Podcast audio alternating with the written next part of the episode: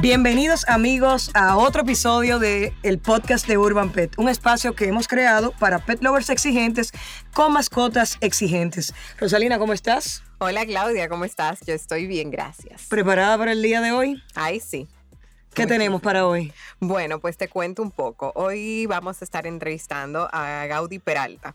Él es un especialista en todo lo que tiene que ver con la disciplina y el comportamiento de los perritos. Dedica, él se dedica a un oficio muy interesante y yo diría que, imagínate, le debería tener un poquito hasta de envidia. Totalmente envidiable. Y precisamente que el otro día hablábamos hasta de llevarnos las mascotas, ¿no? Para el, para el trabajo. Exacto, imagínate, trabajar con él y rodeado de todos sus colegas. Bueno, y para presentar un poquito a Gaudí, vamos a decir que él es director y fundador de GPK9 Dog Training.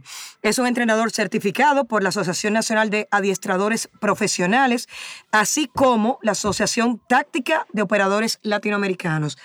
También ha sido ganador de competencias de obediencia y protección. Y por otra parte, se ha especializado en el entrenamiento de perros para protección, tanto deportiva como protección civil. Bienvenido, Gaudí, ¿cómo estás? Muchas gracias, buenas tardes. Muy bien, Gracias por aceptar nuestra invitación y acompañarnos este día. encantado. Bueno, Gaudí, nuestra primera pregunta eh, que te queremos traer aquí al tema es cuáles son los principales comportamientos negativos de las mascotas que por la cual las mascotas requieren adiestramiento. Bueno, lo principal son, serían varios. Sería, lo primero es sus necesidades. Ah, sí, claro. Es lo primero, que las personas ahora mismo lo que tienen eh, el mayor problema con la necesidad de que se hace en todos los sitios ni nada y necesitan una educación en cuanto a eso. Sí. El siguiente problema sería la parte de la socialización del perro en cuanto ya sea cachorro o sea adulto. Pero lo primordial es desde cachorro. Ah, perfecto. La pregunta que yo tengo es, pues, ok, tú le vas a corregir, entonces lo, te miran con una carita. ¿Qué uno hace?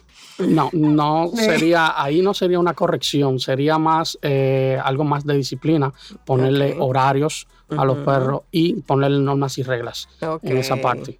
Sería más el trabajo del propietario. Hablan un poquito así de esas normas y reglas, por ejemplo. Por ejemplo, en los horarios, yo no puedo, un ejemplo, poner un perro, dejar un perro, comprar un perro adquirir un perro y dejarlo en la casa el día entero suelto sin supervisión, si yo poder guiarlo a donde el perro debe hacer sus necesidades. Entonces yo tengo que estar con el perro en supervisión sobre él para yo llevarlo a hacer sus necesidades cada X tiempo.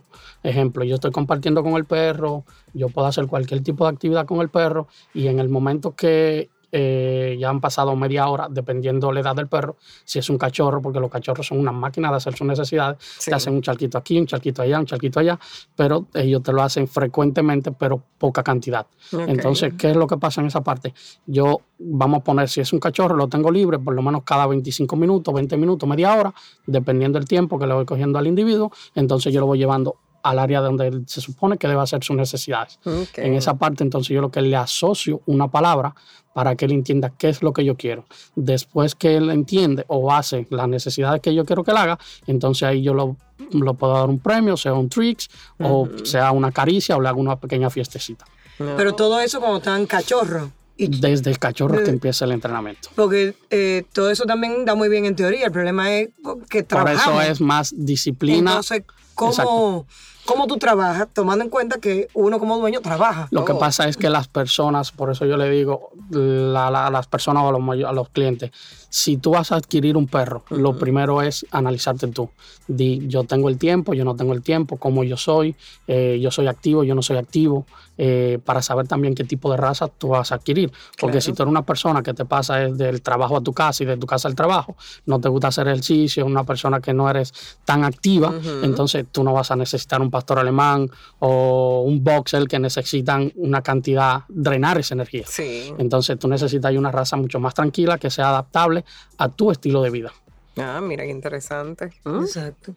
Y de los comportamientos que has señalado y ese tipo de problemas, ¿cuáles son los más difíciles de corregir? O sea, que ¿con qué tú entiendes que es lo más difícil de corregirle a, un- a una En- mascota? En cuanto, no, no sería difícil, sino el tiempo que nos llevamos sería más la socialización en, el, en el perro. ¿Por qué? Porque cuando estamos pequeños, cuando están pequeños, cachorros, no le damos esa socialización que en realidad requieren. La parte más importante de un perro es desde que nacen hasta los cuatro meses. Esa es la parte más importante de un perro. Entonces esa se dividen entre cuatro, eh, cuatro periodos. Entonces ahí es donde tú le vas dando toda la experiencia, en este caso, que es lo que queremos, la experiencia positiva en el perro para poder fortalecerlo y eh, potencializar lo que en realidad nosotros queremos para cuando ya tenga más edad o en un futuro no le tenga miedo a nada. Ejemplo, hay personas que tienen perros y lo tienen en su casa o en su apartamento el, todo el tiempo. Nunca lo sacan a, hacer, a, pasear ni a nada, no le dedican tiempo. Entonces, al año, por casualidad o a los dos años, quieren salir con ese perro. Entonces el perro cuando va a caminar, no sabe caminar, le tiene miedo a todo. Se, le, se le frise en la calle ni nada, porque tiene miedo no conoce ese mundo, no sabía que afuera existía otro mundo. Y eso es parte de la socialización. Muy bien. Y, según tu experiencia, eh, ¿hay alguna raza que es más adiestrable que otra? Sí. Eh, no hay perros brutos, vamos a dejar claro eso. En esa parte, vamos a dejar claro eso. Lo que sí hay unas razas que son más adiestrables que otras. Un ejemplo, puedo poner ejemplo, eh, el Border Collie, pastor, eh, pastor alemán, pastor belga, son más adiestrables, tienen más ganas de trabajar. A diferencia, un ejemplo del, por poner un ejemplo, y que no me maltraten ahí. el, no, el bulldog inglés, un ejemplo. Si es un perro que se entrena, todos los perros se entrenan, no hay perro que no sea entrenable, simplemente hay unos más dominantes que otros y algunos más perezosos que otros. Okay. Es que yo quiero que mi Yorkie me traiga el periódico y no lo hace. Ajá. Ay, me problema, yo creo que el periódico es más grande que él. ¿Tú crees que es posible eso? No, sí, se puede. Ay, no, muy bien, muy bien. Bueno, hace unas semanas, hablando de este tema, nosotros eh, tratamos un tema de ansiedad en la mascota y por separación, ya que tú dices que la mayoría de las personas dejan al cachorro o al perro encerrado en un apartamento o en la casa el día entero. Entonces, eh, ¿cómo estas manifestaciones son ladrido, que jadean, que a veces ponen a, a no quieren comer si uno no está ahí? ¿Cómo uno puede tratar ese tipo de cosas? O sea, ¿cómo uno eh, ¿qué uno puede hacer en estos casos para tratar de controlarle esa ansiedad al cachorro? O sea, que no dependa de ti si él está en la casa y, tenga que, esperarte para comer. Perfecto. Eh, en esta parte, eh, la mayor causa o una de las mayores causas de problemas de conducta de los perros es la ansiedad. Y no simplemente la ansiedad por separación. la, la, ansiedad por separación es uno de los casos. Sí, claro. Pero, ¿qué es lo que pasa ahí? Eh, ahí influye mucho lo que es, eh, como ya te repetí anteriormente, lo que es la parte de la socialización, pero también, aunque yo quiera adiestrar al perro, en este caso, porque hay dos diferencias, adiestrar y entrenar, aunque yo quiera adiestrar al perro, yo tengo también dejar que el perro sea perro. Yo no puedo eh, siempre tenerlo bajo control, siempre tener el perro eh, en una disciplina eh, constante, no, porque no estamos en una academia. Yo quiero que tú seas perro y lo que estamos buscando, un objetivo es que nosotros podamos convivir con el perro en esta parte. Entonces, en la ansiedad por separación, mayormente las personas, nosotros mismos inconscientemente creamos el problema. Ah, en la parte de la ansiedad por separación se da un caso de que el perro es adaptativo. En ese caso, ¿qué pasa? El perro, un ejemplo, nosotros cogemos la llave ya cuando cogemos la llave, cogemos el abrigo o la cartera, y el perro pudo detectar de que ya va para la casa, entonces comienza esa sensación, comienza esa ansiedad, y el perro entra en esa ansiedad por separación. Entonces, parte de lo que podemos hacer ahí es mover esos eh, referencias. Podemos moverla. Por ejemplo, la llave está aquí y para que el perro no esté siempre en esa, esa penumbra, yo puedo agarrar la llave y ponerla en otro lado. En otro lado. Coger el abrigo como que me voy y ponerlo en otro lado. Y ahí el perro no sabe en realidad cuándo lo voy a sacar, cuando no, no, está a la, a la expectativa. Ah, voy calmando esa ansiedad. Ah, muy bien.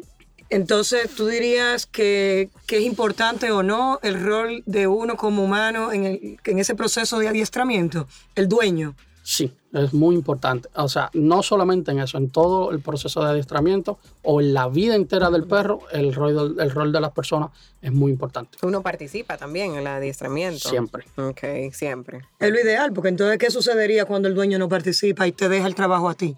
No, ahí incluso en los programas que yo hago de entrenamiento, lo principal que yo le digo es eh, en la asesoría cuando yo voy, yo le digo que tienen que participar conmigo, porque no hacemos nada de que yo vaya a entrenar el perro. La mayoría de personas cree que es un chip que uno le va a poner o uno tiene una varita mágica.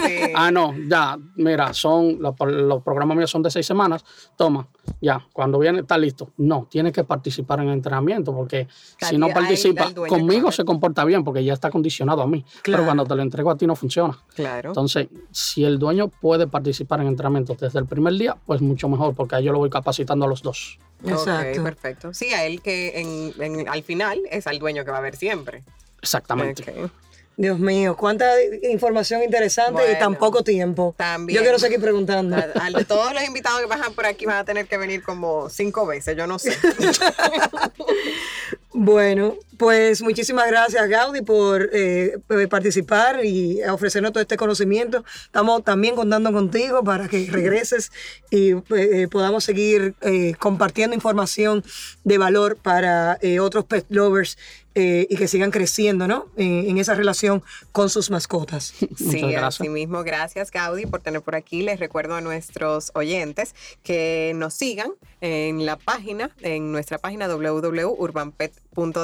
Al igual, suscríbanse al blog para que sigan recibiendo toda esta información y nos pueden seguir también por Instagram. Instagram es UrbanPetRD. Y por supuesto, eh, suscribirse por su plataforma favorita al podcast a través de iTunes, de Spotify YouTube. y YouTube. Muchísimas gracias de nuevo, Graudi, y a todos por escucharnos. Gracias, hasta luego. Chao, chao.